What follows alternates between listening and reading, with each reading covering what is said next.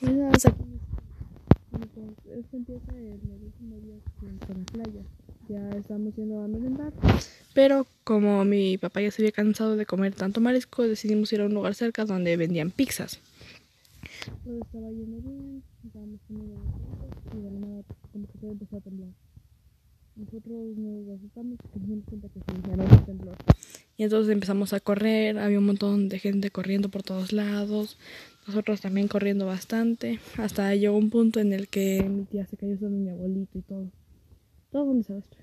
Bueno, ya llegamos, fuimos directamente al hotel, agarramos todas nuestras cosas y luego en ese mismo momento nos fuimos en un viaje de dos horas y llegamos hasta Santo Domingo. Y pues ya nos quedamos ahí ya nos fuimos nomás.